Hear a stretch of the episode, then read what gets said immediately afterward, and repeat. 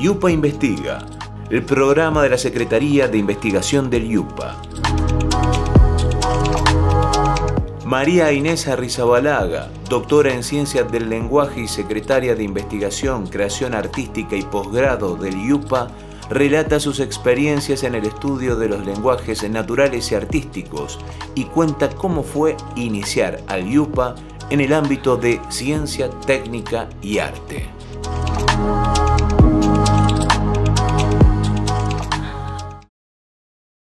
Bueno, mi nombre es María Inés Arrizabalaga, soy secretaria de investigación en el IUPA desde el año 2012.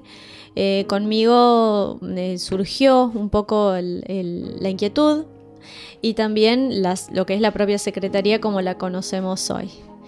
Eh, bueno, me formé em, como doctora en ciencias del lenguaje con una especialidad que es la traductología eh, y eso me ha dado a mí eh, un amplio margen, digamos, para trabajar en contextos muy diferentes y aprovechar todo el conocimiento que tengo en el estudio, el tratamiento metodológico de las lenguas naturales eh, y transferirlo, transferir esas metodologías, transferir esos marcos teóricos al trabajo con otros lenguajes. Ejemplo, el lenguaje artístico, los lenguajes artísticos. También los lenguajes formales. Se comportan todos de similar manera, sobre el mismo esquema que las lenguas naturales. Por ejemplo, las lenguas naturales son el español, el chino, el portugués, las lenguas que hablamos nosotros. ¿Y, qué es un lenguaje? ¿Cómo lo definirías? Bueno, un lenguaje em, es un conjunto mm, de pautas expresivas eh, que tienen una materialidad. Eh, nosotros que somos seres humanos, que tenemos todos nuestros, quienes tenemos todos nuestros sentidos, los, sentidos los percibimos a través del de, oído, básicamente. Y necesitamos esa, caja de, ejecución que es todo el sistema fonador. Esos eh, lenguajes que hablamos los seres humanos son los que se llaman lenguajes naturales. Hay otros, ejemplo, los artísticos. Todo lo que uno sabe acerca de los lenguajes naturales, cómo estudiarlos, cómo problematizarlos y los marcos teóricos que usamos para interpretar los problemas de los lenguajes naturales, todo eso también puede transferirse a los lenguajes artísticos. Son maneras que son solidarias. Eh, en, la, en la intercomprensión entre un lenguaje y el otro. Es un tipo de traducción también eso. O sea que no son solamente palabras. No, no son solamente palabras. Eh, en cuanto a los lenguajes naturales, bueno, los lenguajes naturales están hechos de eso que las personas captamos como palabras, pero y son como, podemos decir que son como las unidades más chiquitas en las que podemos este, compartimentalizar o segmentar lo que producimos en términos de lenguajes naturales.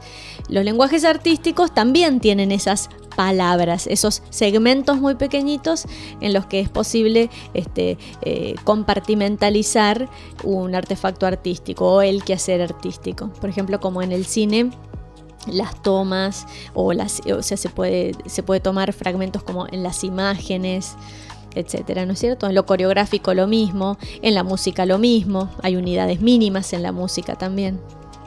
Para eso eh, hace, falta, obviamente, ¿no? que el receptor comprenda, eh, entienda. Entonces un lenguaje es algo dinámico. Es algo dinámico. El lenguaje tiene características que son como contradictorias. Los lenguajes naturales y después eso se, se hace transferible al resto de los otros lenguajes, a los otros dos tipos de lenguajes. Em, tienen esta, esta característica en tensión, así como las definió el padre de la lingüística, eh, que fue Ferdinand de Saussure. Em, son sincrónicos y son diacrónicos, o sea, el cambio, o sea, su ocurrencia es sincrónica, o sea, es, eh, o sea, ocurren como se dan en un tiempo determinado y son resistentes al cambio, pero también existe una mirada o una perspectiva que es diacrónica. Sabemos nosotros, ejemplo, sabemos nosotros que no hablamos hoy, que no escribimos hoy como lo hacían nuestros abuelos. Eh, y, ahí ya hubo un salto generacional de cuatro décadas, digamos. Eh, eso es lo que se llama en el estudio dialectológico los diferentes cronolectos. Como también sabemos que hay diferentes sociolectos o registros en el habla, que eso es algo que se puede observar sincrónicamente. Los proyectos de, investigación que, han impulsado ¿no? tienen mucho que ver con esto que has eh, descrito. ¿Cómo encontraste vos a la idea de, convocar a todos aquellos que lo lleven adelante, los, referentes y, los equipos, eh, a la hora principalmente de ver cuál es el interés que primero surge en este tiempo en relación a lo que vos describías como lenguaje, como yupa y lo que es, está pasando hoy por hoy en la sociedad?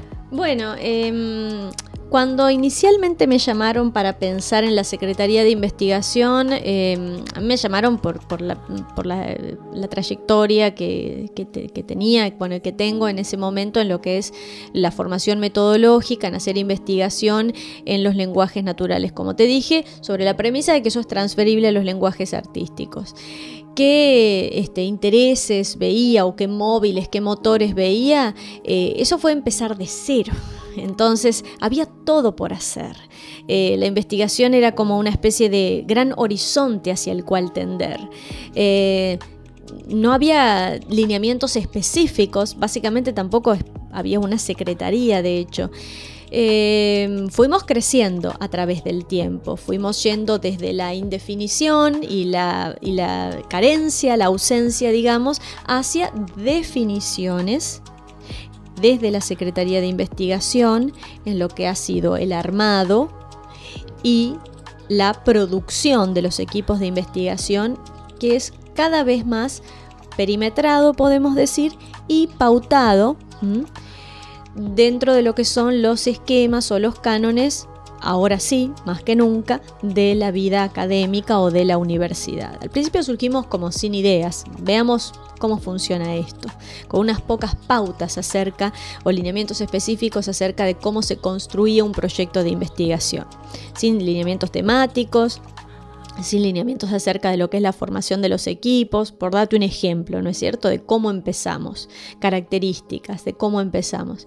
Y luego eso fue como formalizándose cada vez más, fuimos poco a poco traduciéndonos desde la falta de la experiencia en lo absoluto, porque no la había, por lo menos no la había formalizada en términos de investigación, fuimos poco a poco, paulatinamente traduciéndonos a lo que son, a lo que es el espectro de acción en ciencia y técnica en la universidad.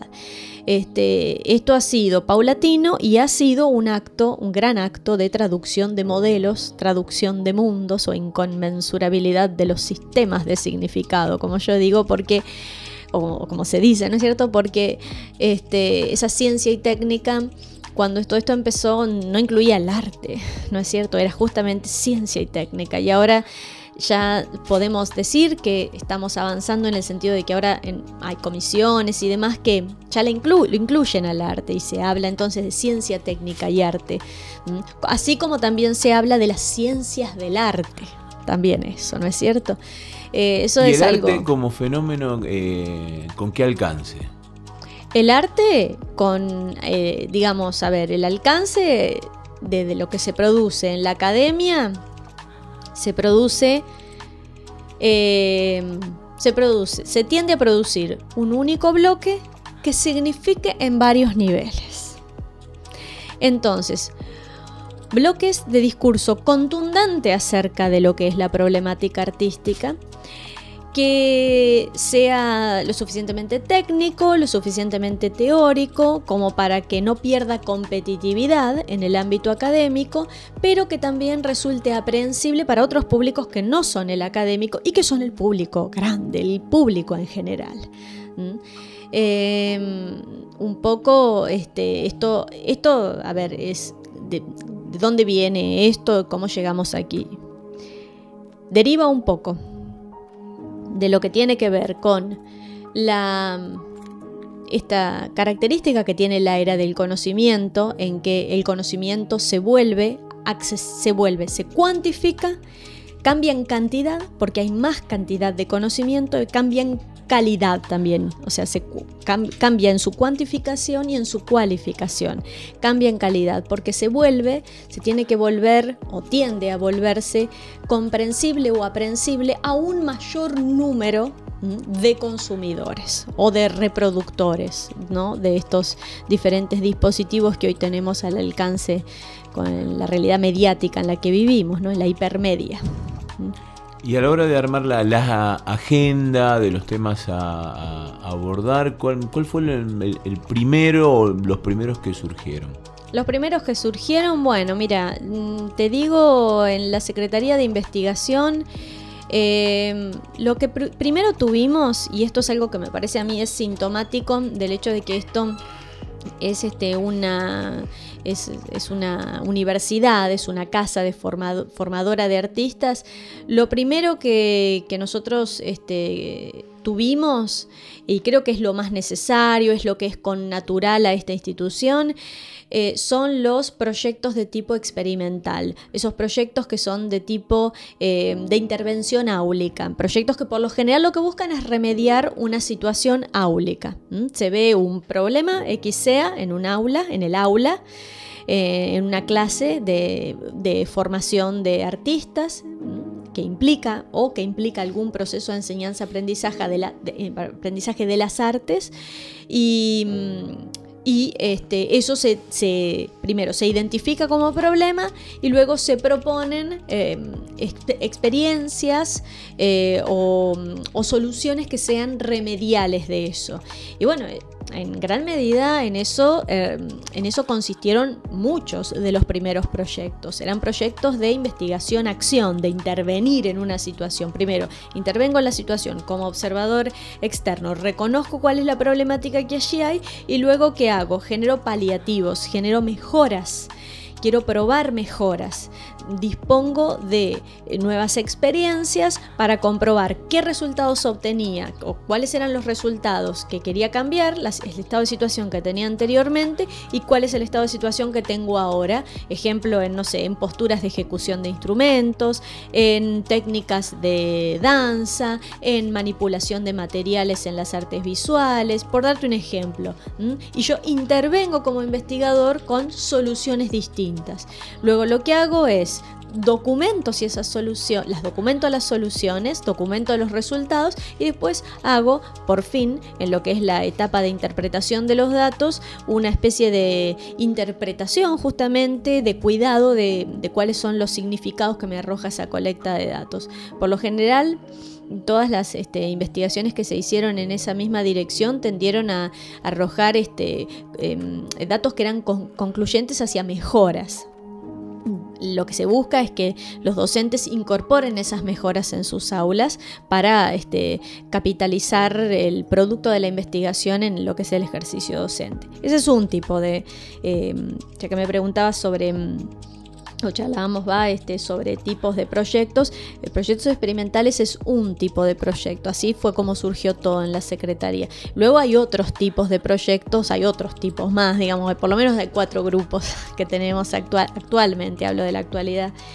Eh, y que bueno, hacen, digamos, a la diversidad, hacen a la riqueza, a la variedad. ¿Cómo se definen esos cuatro grupos? Esos cuatro grupos, bueno, uno es el experimental que te decía, el otro es eh, el tipo de grupo eh, o de estudio etnográfico, son estudios más de campo, de relevamiento de qué, qué características tienen las poblaciones productoras de X cosa sea, ejemplo de arte callejero, ejemplo de danzas urbanas, ejemplo de teatro alternativo, no sé, por decirte, ¿no?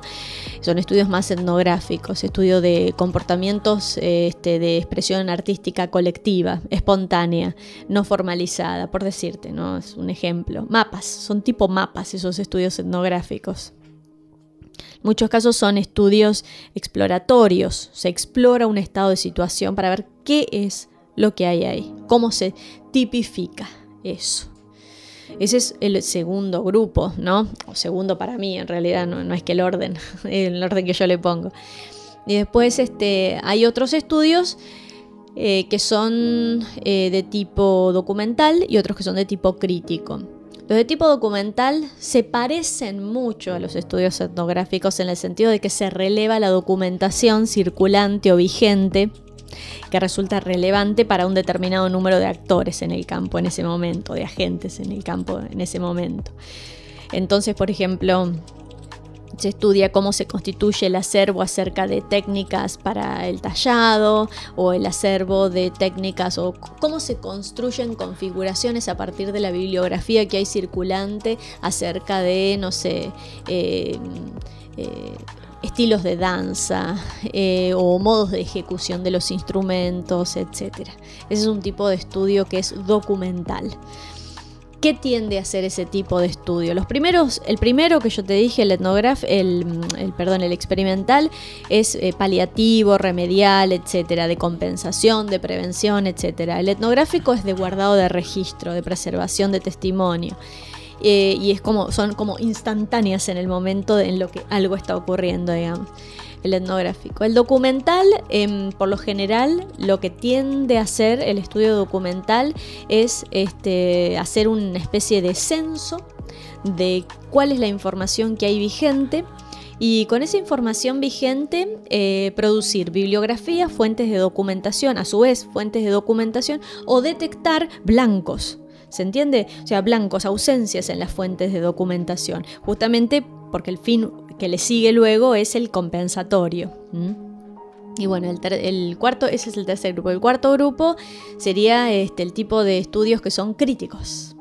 Los estudios críticos toman un objeto y sobre, un, sobre el trasfondo de un marco teórico determinado eh, realizan abordajes críticos, abordajes este, en los que se tematiza X objeto sea, no sé, la imagen patagónica, la construcción, el tratamiento de la luz en los filmes hechos en la Patagonia entre tal año y tal año, el tratamiento del acervo de tal edificio o de tal construcción.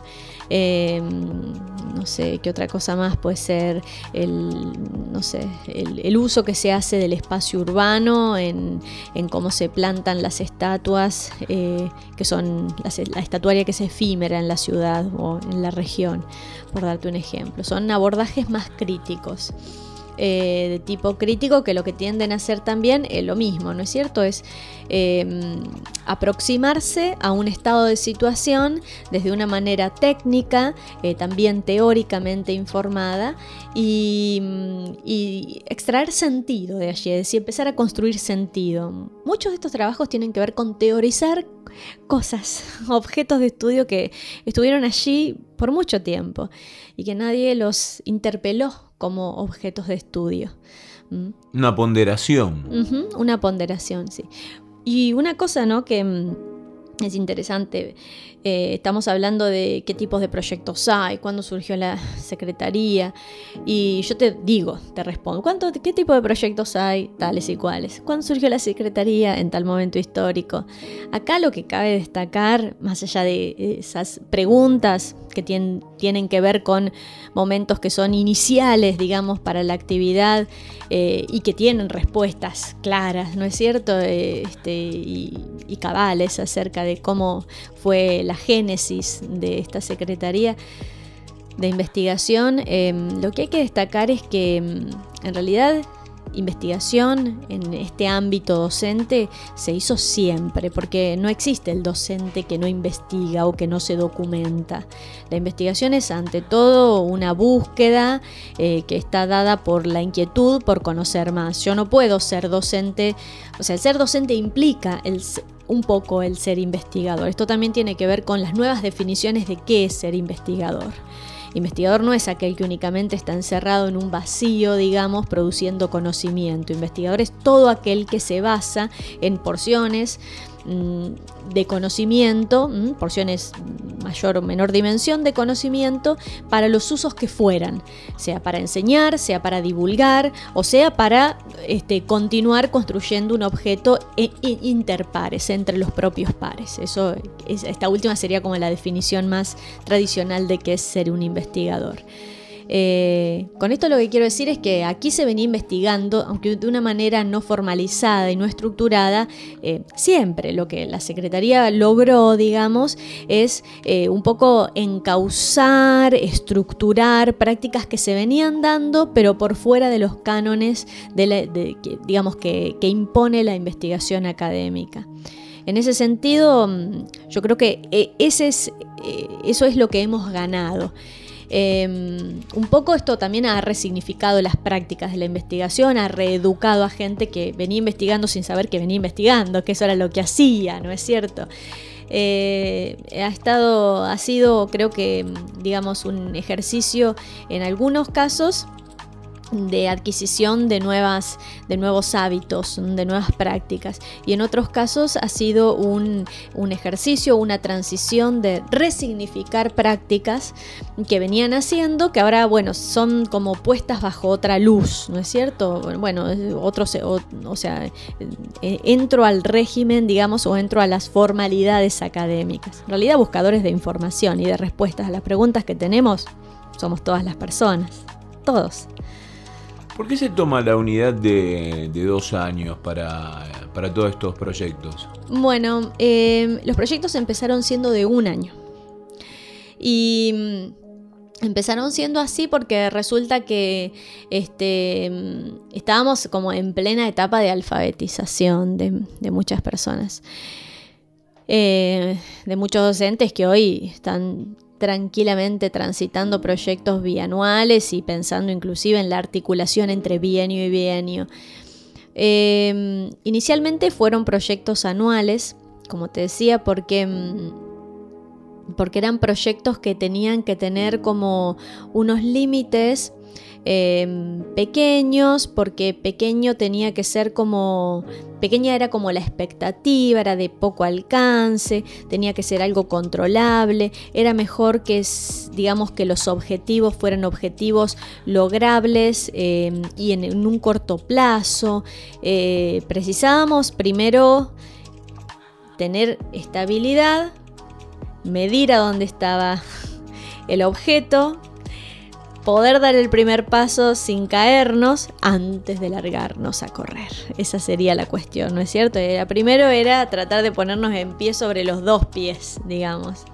Fue como aprender a andar, entonces, primero empezamos con lo poco, ¿no?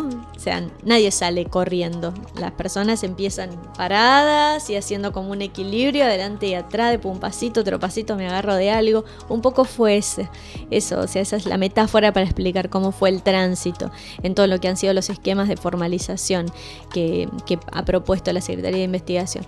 Bueno, empezamos con proyectos que eran anuales, con poca regulación acerca de cómo se constituían los equipos, con reglamentos que eran muy tranquilos en términos de cuántos, eh, digamos, las expectativas de logro, etcétera, ¿no? hasta la propia longitud de los reglamentos que hemos ido teniendo y cambiando a través de los años habla de eso. Y después resulta que esto que yo te decía de, traducirnos como institución a los modelos o a los esquemas de la, de la academia o de la universidad, que en algún momento no fuimos y que ahora somos, estamos en esa transición. Bueno, en la universidad por lo general los proyectos son bianuales, trianuales o a veces algunos son de cuatro años, dependiendo del tipo de proyecto y dependiendo de la universidad también. Em, cuando ya yo creo que adquirimos un cierto estado de madurez, después de tres años de proyectos anuales, 2013, 2014 y 2015, lanzamos proyectos que son bianuales y tuvimos el primer bienio en 2016-2017 y bueno, ahora ya vamos cursando el segundo bienio 2018-2019 y estamos pensando en más, en cosas, este, en ampliaciones, en complejizaciones de los modos de hacer la investigación en el YUPA. Estamos actualmente trabajando en lo que va a ser la convocatoria para el bienio que viene, que es 2020-2021, que va a convivir con otra convocatoria, que va a ser una convocatoria cuya extensión en el tiempo todavía no está esclarecida, no está decidida, pero sí va a tener esta particularidad, que va a ser una convocatoria multilateral. Va a convocar a proyectos de diferentes países para que universidades de distintos países puedan integrar un mismo proyecto global o un programa global. Entonces Yupa entraría en, contacto con, este, investigadores de, de digamos que integran proyectos de investigación o equipos de trabajo de otras universidades, siempre que hubiera un convenio, ¿no es cierto? Pero bueno, en ese, así es como vamos creciendo. Hablabas de reglamento, ¿qué es un reglamento en, una investigación? Bueno, un reglamento en una investigación. Eh, es un cuerpo de instrucciones a veces lo llamamos instructivo también, acerca de cómo se va a construir, cómo se va mm, a conformar el grupo, cómo se va a conducir el grupo de investigadores y qué particularidades tiene que tener el proyecto de investigación que ese grupo presenta. Esas son las tres como secciones que tiene nuestro actual reglamento, que es un reglamento, digamos que para hacia el interior de la institución, es decir, funciona intramuros. Es un reglamento que tiene este, for, formato y este contenido hoy porque responde al estado, a la, fase de crecimiento que tenemos hoy como institución. Pero bueno, ya te digo, Hernán, lo estamos pensando para más adelante y ya, ya lo estamos cambiando, porque ya, ya vamos madurando, estamos cambiando todo el tiempo. Nomás con esto, con esta posibilidad de trabajar de manera este, bilateral en principio, ¿por qué no multilateral? Estamos, estamos en marcha, estamos vislumbrando un horizonte distinto. ¿Cuál fue tu primer trabajo de investigación? Mm. Mi primer trabajo de investigación. Bueno. Em, yo soy licenciada en letras. Entonces, soy traductora de inglés y licenciada en letras. Entonces, en la licenciatura en letras ah, porque, porque una licenciatura se trata de eso, hicimos mucha investigación. Cada, cada, cada mm, espacio curricular nos llevaba a investigar. Entonces, eh, yo no me acuerdo en qué momento eh, fue el, el, momento en el que yo dije, estoy haciendo una investigación, porque pasó en un momento tan, no sé, tan temprano en, en, mi, en mi maduración intelectual no, tengo presente. Yo recuerdo en el año yo recuerdo, bueno, en el año, no digo, no sé si decir el año, pero recuerdo estaba, recuerdo que estaba cursando una materia que se llama, todavía se llama Introducción a la Literatura, y la propuesta fue, porque las carreras mías fueron muy distintas. Una cosa es ser traductor de, inglés, una cosa es una, esa carrera y otra cosa es la licenciatura en letras. Son carreras muy diferentes. aunque parezca que no, porque, porque las dos trabajan con lenguas, digamos, o con la lengua, pero las, lógicas y las competencias son muy distintas. ¿Por qué? Porque la carrera de traductor de inglés eh, es, es, ha sido, o la que yo hice, y es una carrera de corte mm, más pragmático antes que crítico, mientras que la licenciatura en letras, como la licenciatura en filosofía o los estudios en historia, sociología y antropología, son más críticos que otra cosa, más analíticos que otra cosa, antes que pragmáticos. Y mm, resulta que... Mm, hubo un momento, yo recuerdo estar en mi casa, recuerdo todo, está la luz prendida, recuerdo todo el momento en que yo estaba sentada estudiando, haciendo un trabajo de investigación en el que yo dije, esto es lo que a mí me gustaría hacer siempre, porque me da placer y alegría. Eh, estar estudiando, haciendo una investigación sobre la obra El corazón de las tinieblas de Joseph Conrad. Lo que le estoy contando, no puedo creer. Pero mira, mira lo que me vino, a raíz de tu pregunta, lo que me vino a la mente. Sí, ese fue un momento que creo yo que fue como inicial, ¿no es cierto? En decir, esto es lo que a mí me gusta hacer. De todo lo que a mí me atrapa de las lenguas, esto es lo que me gusta hacer. Investigar el funcionamiento interno de los lenguajes y qué procesos de significado pueden crear los lenguajes. Eh, cómo pueden los lenguajes generar mundos, producir significados, producir interpretaciones distintas, etc. Poco es la tarea del crítico literario. Más en ese, remitiéndonos al corazón de las tinieblas, ¿no? más, en ese viaje. Sí, sí, sí, sí, sí. Es un viaje que cuando. Es un viaje del que yo creo que cuando la obra es leída con conciencia y sobre todo con pasión, nadie vuelve de ese viaje igual. Eso es lo que creo. Mira que hay literatura de viaje, ¿no es cierto? Eh, pero creo que más allá inclusive de la metáfora remanida, es, es, como conocer a alguien que te vuela la cabeza, es así, ¿no es hacer esos viajes de los que vos no volvés igual. Joseph Conrad es en general así, pero el corazón de las tinieblas tiene eso. Obviamente, Conrad no es el único.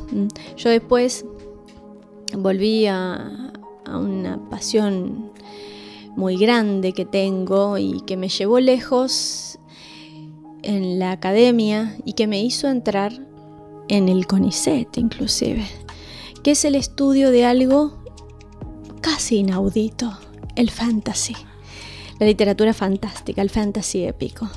Siempre me gustó ese género. Es un género que leía desde chica. Yo también, otra vez, recuerdo cuando yo era chica, era, eh, tenía, no sé... Eh, eh, generalmente apunta a, la, etapa de la inocencia, ¿no? Y, después, ¿qué, ¿qué, le fuiste encontrando y hallando? Ah, yo le fui encontrando al fantasy épico muchísimos niveles de sentido. Tiramos tres o cuatro autores. Bueno, William Morris. William Morris fue alguien increíble para mí. Eh, William Morris es leído de manera, no sé, he leído de una manera que hay gente que te podría decir, ¿qué haces leyendo ese libro de princesas y de duendes y de no sé qué? En realidad Morris escribía eso porque estaba criticando los albores del sistema capitalista. Había cifrada una infinidad de sentidos era casi un uso eh, opacado eh, que hacía, eh, de la o sea, un uso subversivo, opacado que hacía. Era como fue los primeros intentos de esgrimir como un arma de, este, de, crítica a la sociedad que estaba incipiente, la sociedad capitalista. en realidad no hay nada de ingenuo ni de inocente en el modo en que se usa la literatura en el fantasy épico fantasy épico es uno de los usos más, este, más eh, camuflados, más sesgados que se, que se han encontrado en lo que es el quehacer literario para criticar estados de situación que no es fácil criticar en un momento dado de la historia. Toda la, toda la literatura, esa que se considera pasatista, vanguardista, críptica, etc., tiene un poco encerrado eso. Son usos que se hacen de la literatura.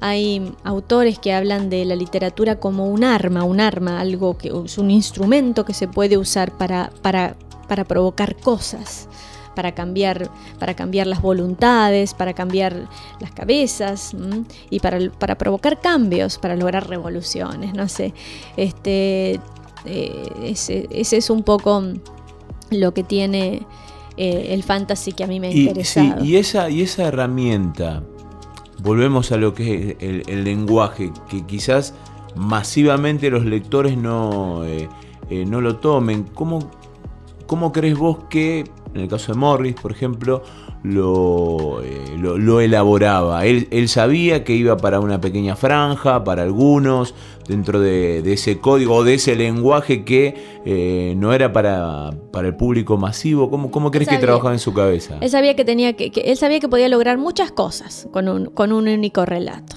Él sabía que podía gustar a un público mm, infantil o joven.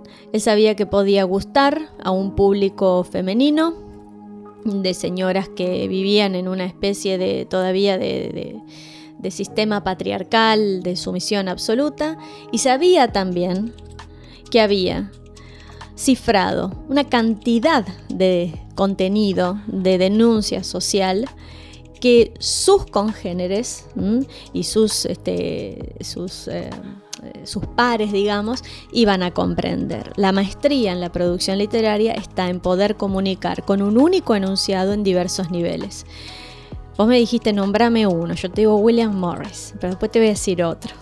Que eh, a quien, este, otra personita, eh, a quien este, le gustaba mucho leer Morris, que eh, yo le digo personita porque es afín a mi corazón, pero en realidad es una persona muy grande en la historia del fantasy épico y en la historia de la literatura en general, que fue Tolkien. Entonces mis tesis, mi tesis de grado, fue sobre Tolkien. Eh, y mi tesis, eh, yo me gradué como doctora también con una tesis sobre Tolkien. Y después entré, cuando ingresé en el CONICET, lo hice estudiando también a una fantasista, pero una fantasista argentina porque de eso se trata lo, que hacemos los que trabajamos en el Consejo Nacional, ¿no es cierto? De, generar este conocimiento que sea regionalmente relevante. Eh, una escritora argentina que es Liliana Bodoc.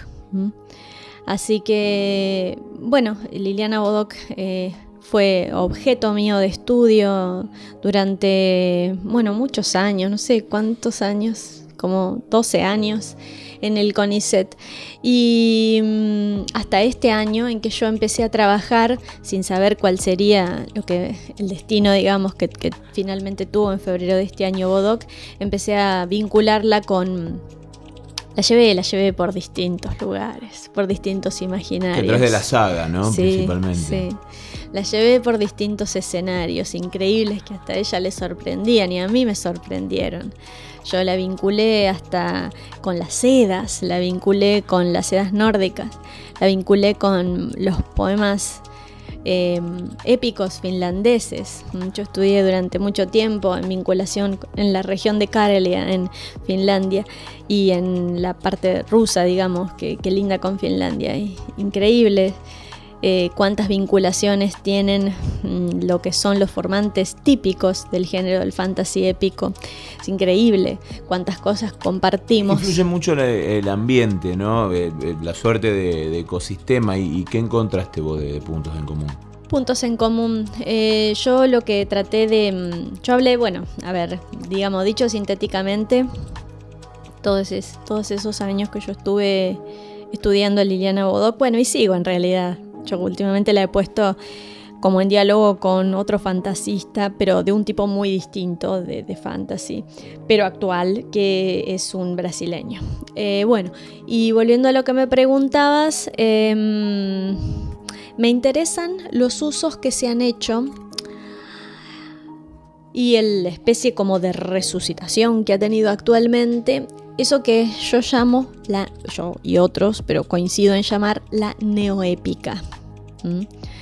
A mí, bueno, yo ¿cómo llego ahí? Bueno, llego ahí leyendo tanto, tanto leer fantasy épico, me convenzo de que hay una manera de significar eso que un autor quiere decir, bueno, esto es el epos, ese elemento que es tan central en lo que es este, la, comunicación de, lo que hay más de humano en nosotros, cuando usamos la literatura, el, el epos y el etos, digamos. Y mm, empecé a pensar qué es lo que tenían de atrapante los fantasistas actuales y por qué nos atrapan, por qué sigue vigente el fantasy, por qué un fantasista actual comunica en tantos niveles de comunicación como en tantos, perdón, niveles de significación como, como lo hace esa obra, la, saga de los confines de Liliana Bodoc.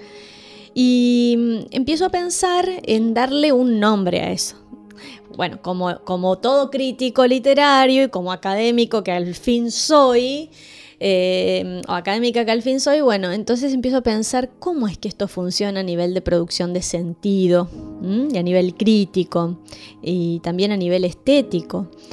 Y me empieza como a atrapar, como así como a, a, encandilar el concepto de la neoépica. Y ahí fui, ahí fui, durante muchos años estuve estudiando la constitución de la neoépica.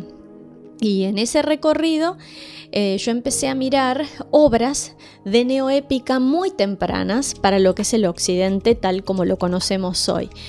Eh, obras de neoépica em, que han tenido o el formato de prosa o el formato de lírica. Entonces eso me llevó a mí a formulaciones modernas o premodernas de obras de neoépica, em, como encuentro en el poema épico finlandés Kalevala.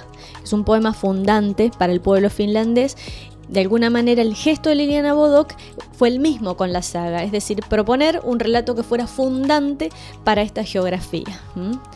Eh, basado obviamente que en la, lo que es la, en el caso de nuestra región, lo que es la, este, el acervo folclórico precolombino. Pero, o sea, eso lo tenemos también en otras latitudes. Creo yo que es algo atávico todos los seres humanos, algo que es intrínseco a la capacidad narrativa del ser humano.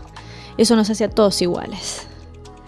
Todos en algún momento nos reunimos alrededor del fuego a escuchar un relato, a escuchar hablar al otro. Los que, trabajamos en comunicación eh, sabemos que esto es así, porque, pero nos gusta, nos gusta, somos buenos conversadores y nos gusta escuchar también, ¿no? Que alguien nos cuente cosas. Eso es muy humano. Y eso a mí me interesó mucho verlo, eh, en, ver cómo eso atraviesa este nuevo, nuevo, no sé si tan nuevo, pero sí, tiene por lo menos una etiqueta nueva, el de la neoépica, pero no sé si es un nuevo género en realidad. Creo que es una evolución más allá de lo que es, el, en el caso de Liliana Bodoc, de lo que es el fantasy. Em, y bueno, eso me llevó lejos, me llevó bastante lejos. También es una forma de traducción. Los que estamos formados en traducción o en traductología como yo vemos traducción en todos lados, Hernán. Pero bueno, creo que como entendemos que la traducción lo que implica es cualquier circulación de información, es que la información circula por todas partes, entonces claro, eso hace que todo el mundo, tal cual, tal como está a nuestro alrededor y lo percibimos, todo, en todo vemos un hecho de traducción de algún tipo. Soy María Inés soy secretaria de investigación en el YUPA y me he formado como doctora en ciencias del lenguaje. Mi especialidad es la traductología. YUPA Investiga, el programa de la Secretaría de Investigación del YUPA